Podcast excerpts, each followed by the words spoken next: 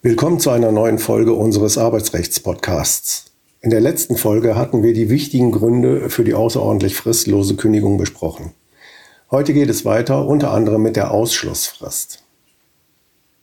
Gemäß 626 Absatz 2 BGB muss die Kündigung innerhalb von zwei Wochen ab Kenntnis der für die Kündigung maßgebenden Tatsachen erfolgen. Die Frist ist eine sogenannte Ausschlussfrist. Das heißt, sie ist nicht verlängerbar. Wurde die Kündigung erst nach ihrem Ablauf ausgesprochen, so ist sie verfristet und damit unwirksam. Die Unwirksamkeit ist im Rahmen der dreiwöchigen Klagefrist des 4 Kündigungsschutzgesetzes geltend zu machen. Die Frist läuft, sobald der Kündigungsberechtigte Kenntnis der für die Kündigung maßgebenden Tatsachen hat, sodass er entscheiden kann, ob die Fortsetzung des Arbeitsverhältnisses zumutbar ist oder nicht.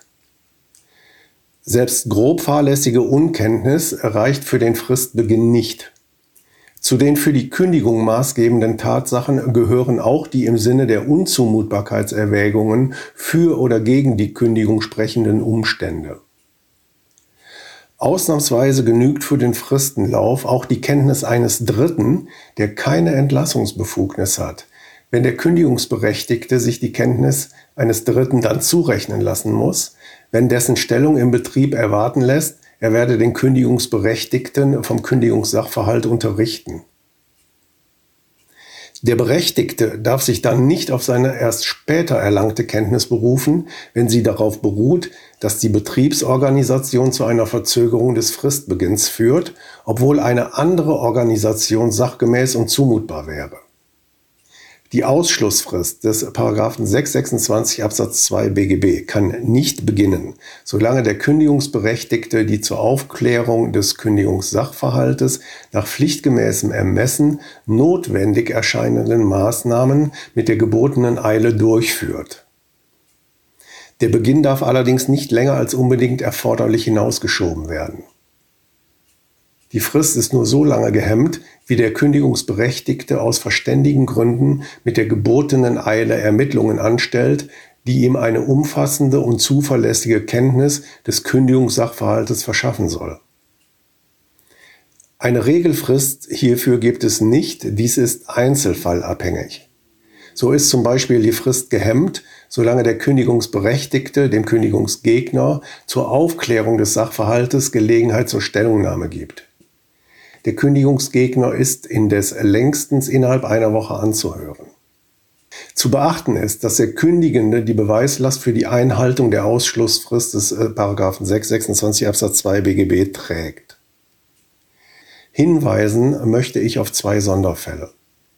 Die Krankheit stellt insofern einen Sonderfall dar, als die Rechtsprechung bei ihr inzwischen davon ausgeht, dass die Kündigungserklärungsfrist jeden Tag neu beginnt da sich die fortdauernde Arbeitsunfähigkeit des Arbeitnehmers als Dauerzustand zeigt und sich demzufolge die Frage der Beeinträchtigung des betrieblichen Interesses jeden Tag neu stellt.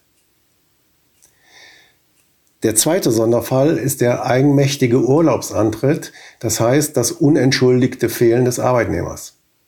Hier beginnt die Ausschlussfrist des 626 Absatz 2 BGB frühestens mit seiner Rückkehr aus dem Urlaub. Kündigungsgründe, die bei Ausspruch der Kündigung zwar objektiv vorlagen, dem Kündigenden aber noch nicht bekannt waren, sondern erst später bekannt wurden, brauchen nicht innerhalb der zwei Wochen Frist des 626 Absatz 2 BGB nachgeschoben werden.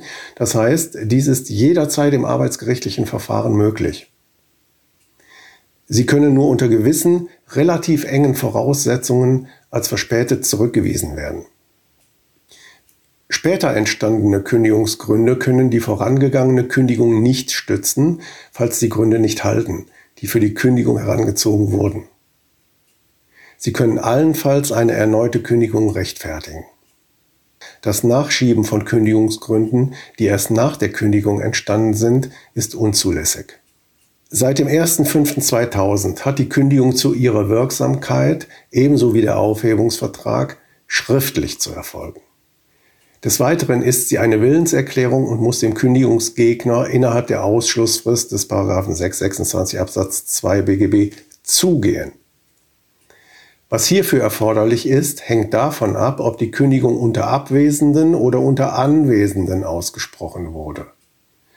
Unter Abwesenden muss sie derart in den Bereich des Adressaten gelangen, dass er unter normalen Verhältnissen die Möglichkeit hat, vom Inhalt der Erklärung Kenntnis zu nehmen. Zum Bereich des Empfängers gehören auch die zur Entgegennahme von Erklärungen bereitgestellten Einrichtungen, äh, wie zum Beispiel der Briefkasten, das Postfach oder ähnliches. Unter Anwesenden geht sie durch einfache Übergabe zu, wobei die Verfügungsgewalt des Empfängers keine dauernde sein muss. Es reicht, wenn die Kündigung ausgehändigt wurde, damit der Empfänger von ihr Kenntnis nehmen kann. Nicht zugegangen ist die Kündigung, wenn lediglich eine Kopie übergeben wird. Ebenso wenig reicht es dem Empfänger bei Übergabe einer Kopie, das Original nur zur Ansicht zu geben. Bei Einwurf der Kündigung in den Briefkasten des Empfängers geht sie ihm zu, wenn unter Berücksichtigung der ortsüblichen Zustellzeit mit Erleerung gerechnet werden kann.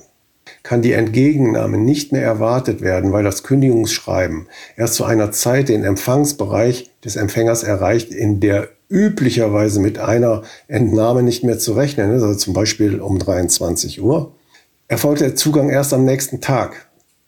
Wurde die Kündigung um 16 Uhr in den Briefkasten des Arbeitnehmers gelegt, wenn zuvor Verhandlungen über einen Aufhebungsvertrag geführt wurden und musste der Arbeitnehmer damit rechnen, dass der Arbeitgeber ihm die Kündigung noch per Boten zukommen lässt, so ist sie noch am gleichen Tag zugegangen.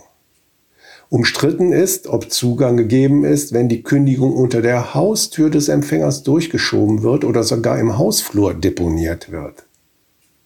Denkbar wäre das jedenfalls dann, wenn der Empfänger im Hausflur keinen Briefkasten angebracht hat.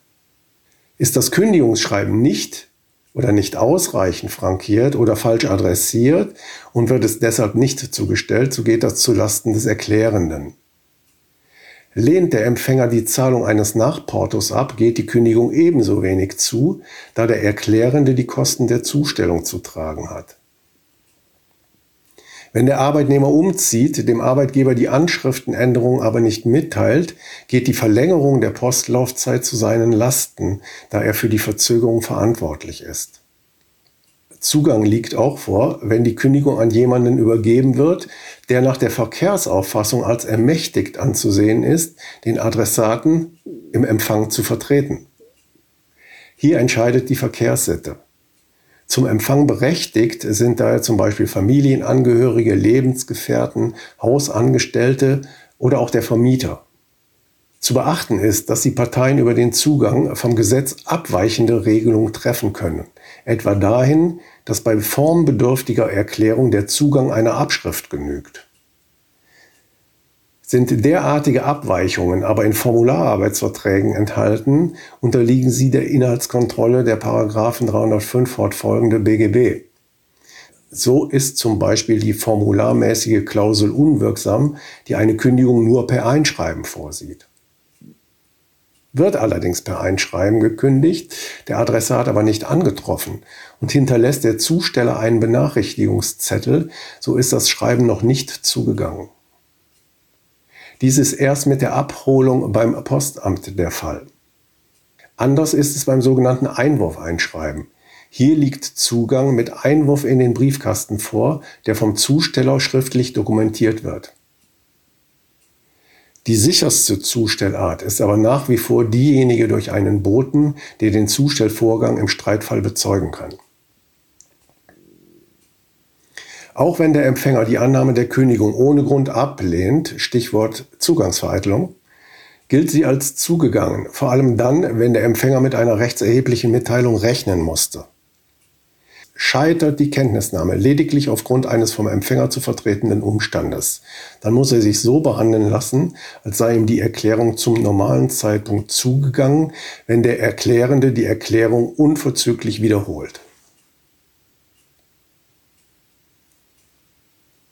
Da die Kündigung eine Willenserklärung ist, kann sie auch angefochten werden. Liegt ein Anfechtungsgrund im Sinne der Paragraphen 119 oder 123 BGB vor, führt dies zu ihrer Nichtigkeit. Der praktisch wichtigste ist die widerrechtliche Drohung des Arbeitgebers im Sinne des Paragraphen 123. Er werde dem Arbeitnehmer fristlos kündigen, falls dieser nicht selbst kündigt.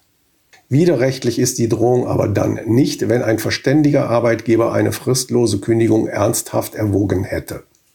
Die dem anderen Teil zugegangene Kündigung kann nicht mehr einseitig vom Kündigenden zurückgenommen werden. Hierfür ist immer das Einverständnis des Gekündigten erforderlich. Die Rücknahme ist daher stets als Angebot auf Fortsetzung des Arbeitsverhältnisses zu werten. So, das reicht für heute. In der nächsten Folge machen wir weiter mit der Anhörung des Betriebsrates zur außerordentlich fristlosen Kündigung. Danke fürs Zuhören. Wenn Sie Fragen zum Thema Arbeitsrecht oder einen Themenvorschlag haben, können Sie uns auch gerne eine E-Mail an kanzlei.ra-potratz.de senden.